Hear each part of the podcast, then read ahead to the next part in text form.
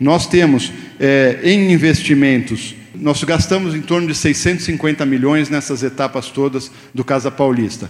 Isso fez uma indução de investimento em todo o estado de 17 bilhões de reais. Quando nós utilizamos as, os empreendimentos já cadastrados pelas construtoras na Caixa, que utilizam recurso do Fundo de Garantia, que já estão aprovados nas prefeituras e, portanto, tem um ciclo de produção muito mais rápido porque já estão aprovados. E nós fazemos o nosso aporte, nós alavancamos o investimento dessas quatro etapas do Casa Paulista de 17 bilhões de reais no estado de São Paulo nesse um ano de governo. Isso significa em torno de 310 mil empregos gerados.